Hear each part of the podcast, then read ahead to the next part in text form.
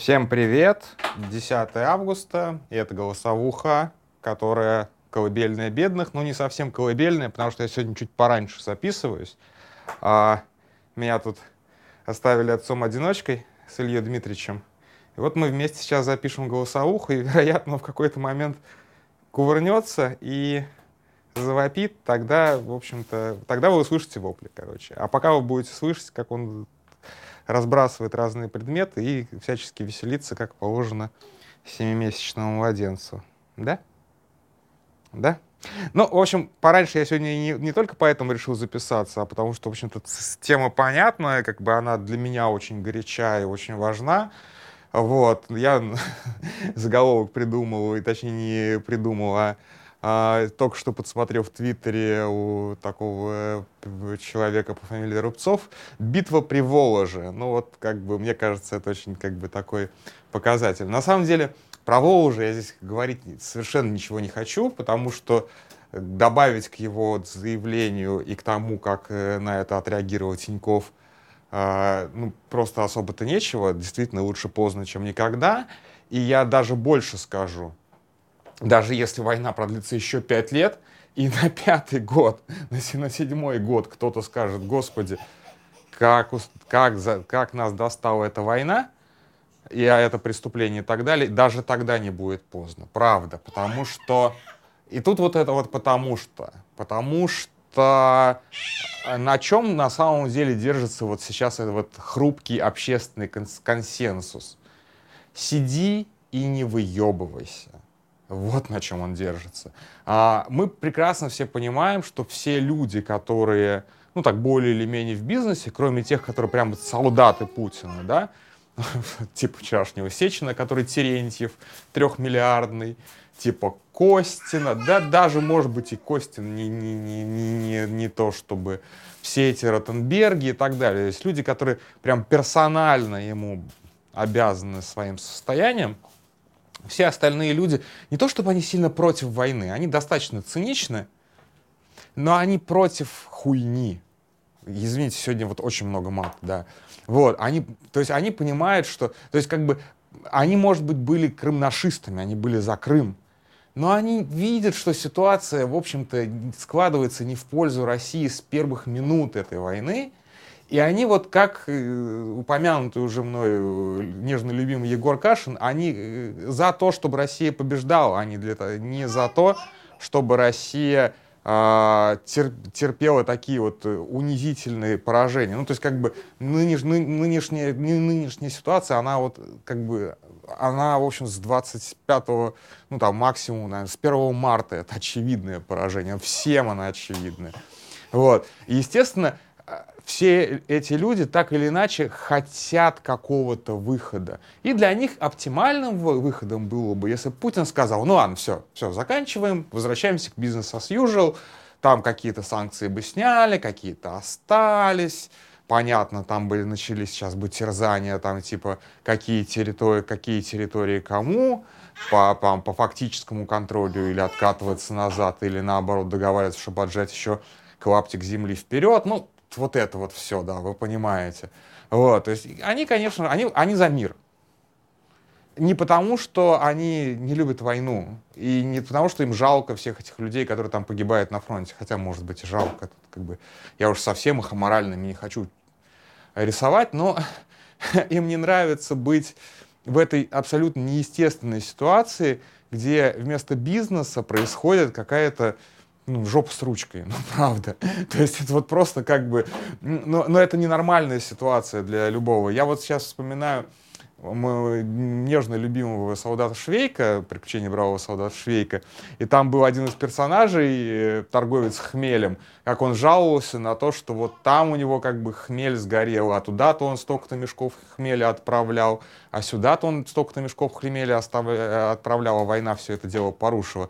То есть как бы кто о чем переживает, да, на фронте гибнут миллионы людей, ну вот на фронтах Первой мировой, а этот дурак про мешки с хмелем рассуждает. Но вот эти же дураки, они тоже рассуждают про свои там мешки с хмелем. Вот. Кто-то из них действительно менее циничная сволочь. А, ну, может быть, Волош как раз таков. и еще несколько людей. Я просто их не знаю, да, как бы я не, не, не вхож в круги очень богатых людей. Вот. Кто-то из них сам больше, как бы, у кого-то действительно есть какие-то муки совести. Но каждый из них начинает прикрываться вот этой вот типа жертвенностью, типа, а ну, у меня же тут бизнес, сотни тысяч сотрудников, им всем надо кушать, как будто он им отец родной. Как будто эти люди не сами за себя. А, как, ну, как бы, то есть, когда он им платит зарплату а, на грани выживаемости, это значит нормально. Ну, я не про Волжу, а вообще в принципе, как бы бизнес, в общем-то, очень, не, не очень щедр на зарплаты и на то, чтобы делиться прибылями с коллективом. Вот. А, как, а вот как доходит до того, чтобы сделать какое-то смелое заявление, так он сразу же отец всем родной. Боже мой, как же я их всех оставлю без работы. Ну, это, ну, это как бы, вот это вот как бы, ну, конечно, трясутся за и я понимаю, опять же, как бы, почему трясутся. Трясутся, конечно, за свое дело, за дело своей жизни, за вложенное, да, то есть за потраченные а, десятки лет усилий, там, тяжкого труда, а труд предпринимателя не всегда легкий, это правда, то есть как бы при, всей, при всем моем скепсисе к богатым людям все-таки их труд вполне себе как бы бывает тяжелый, как бы вообще любой организаторский труд это Э, мягко говоря, не каждому дано. Вот. И дай, дай, дай, дай, дай бог, чтобы вот у меня его было поменьше, честно. Начал ныть. Вот. Поэтому, конечно, им, им самих себя жалко, они ссылаются на вот, ах, судьбинушка наших сотрудников, как мы э, бросим наших работяг в Усть-Зажопинске. Э, работяги работяги больше пострадают от того, что вы поддерживаете режим. И на самом деле так оно, в общем-то, и происходит. В чем, в чем логика мусоров? Ну, я сейчас мусоров как бы инженеров говорю, то есть всех этих ФСБшников, всех вот этих вот ну, силовиков. В том, что у них очень много времени сидеть и ждать. Я вот просто помню, как к одному моему знакомому бизнесмену пришли отжимать его бизнес. Это был уже начало, по-моему, 2000-х, а, но как бы вообще-то 90-е во многих регионах весьма затянулись, и во многих они до сих пор и продолжаются. Как это выглядело? То есть сначала пришел серьезный дядя и сказал, отдавай бизнес. А, он сказал, ну нет, не отдам. Вот. А потом просто начали приходить люди и сидеть в фойе. Просто сидели, просто сидели и ждали. Просто вот как бы такой абсолютный дзен. То есть человек сидит, да что ты, давай на ручки. Человек сидит, выпучив глаза в потолок, и сидит, и все как бы. Контора работает 12-16 часов, и он сидит 12-16 часов. Ну, выходит там посадить, покурить, понятно, пожрать что-то. Вот он сидит. Что он делает? Он символизирует. Он символизирует, что вот он пришел, как бы, он теперь новый хозяин, точнее, представитель нового хозяина. И это хождение э, продолжалось, ну, приличное количество времени, ну, типа месяц, пока как бы, ну, там, как-то это порешалось. Я уже, честно говоря, не помню, как это порешалось, но, скорее всего, с привлечением еще каких-нибудь серьезных людей, которые пришли и сказали, что ты здесь не сиди, ты лучше в другое место пойди посиди. Вот так же, в принципе, всегда менты, бандиты, э, силовики действуют. То есть у них, у них до хрена времени. Они могут себе позволить... Да, да, менты отвратительные люди, я с тобой согласен, Илюш. Вот. Они мог, могут себе позволить, то есть пока ты там работаешь, создаешь что-то, они просто сидят и выжидают. Пока ты оступишься, пока возникнет ситуация, в которой ты слаб, когда у тебя не будет вот этой вот какой-то крыши, когда тебе, когда изменится какая-то внешняя обстановка, да, и приходят и говорят, вот было твое, стало мое. Причем, может быть, это происходит не единовременно, а как-то по частям. Вот этот закончик мы тут поменяли, вот это правило мы переписали, и все как бы. И как бы было наше, стало ваше.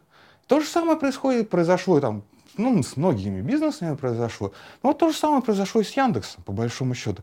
Поэтому, в общем-то, если ты не сопротивляешься активно, если ты терпишь вот эти вот походы, заходы на твой бизнес, если ты не как бы не выпендриваешься, если ты не отстаиваешь свой бизнес с самого начала, а начинаешь идти по пути соглашательства, ты все равно приходишь к ситуации, когда ты его лишаешься.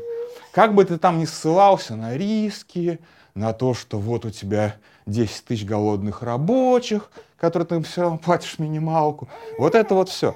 То есть, по большому счету, такие, как Волош, не жалко. Они своей трусостью, они своей вот этой вот податливостью, они, это, они сдали свой бизнес с потрохами сами.